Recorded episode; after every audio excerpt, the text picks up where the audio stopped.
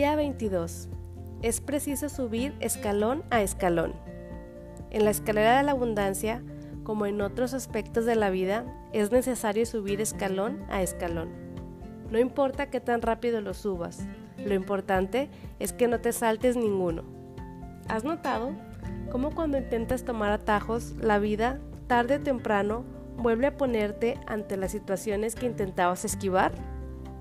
Esto es porque el orden natural de la vida es ser, hacer y tener.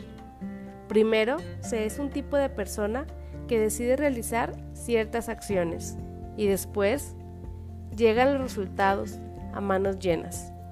El ejercicio de hoy consiste en que identifiques al menos tres personas que para ti ejemplifiquen la abundancia que tú quieres para tu vida.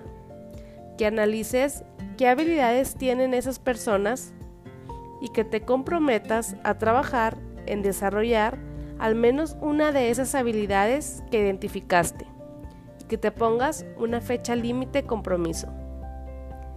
Si tú adoptas alguno de esos comportamientos, tarde o temprano acabarás teniendo resultados similares.